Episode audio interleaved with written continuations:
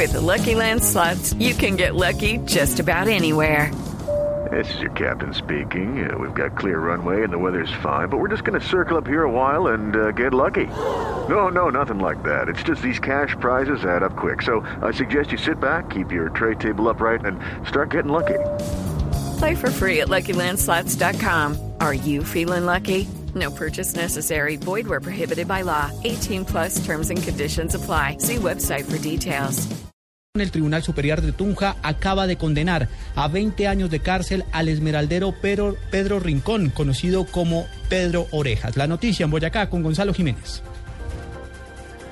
Buenas tardes. Hace pocos minutos aquí en la capital del departamento de Boyacá, como bien se va a conocer el Tribunal Superior, condenó a 20 años de cárcel al esmeraldero del occidente de Boyacá, conocido como Pedro Rincón, ya más eh, popularmente como Pedro Orejas por la muerte de Miguel Pinilla Pinilla, hecho ocurrido en mayo del 2008 en Pauna, Boyacá.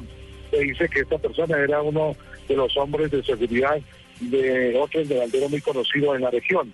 Por este hecho, Orejas estuvo detenido nueve meses en la cárcel La Picota de Bogotá, pero luego recobró su libertad y fue absuelto en primera instancia por un juez local. Y a la decisión fiscal de la Unidad Nacional de Antinarcóticos, pues apeló el fallo y argumentó que habían evidencias para condenarlo. Por eso se va a conocer la condena de 20 años para Pedro Mel Rincón. Eh, Pedro Mel Rincón. Em, eh, permanece desde hace más de un año privado de la libertad. Recordemos que estuvo en la cárcel de Picaleña de Ibagué y hace poco meses fue traído aquí a la cárcel de Cómica por el delito por concepto para delinquir agravado y por reporte ilegal de armas.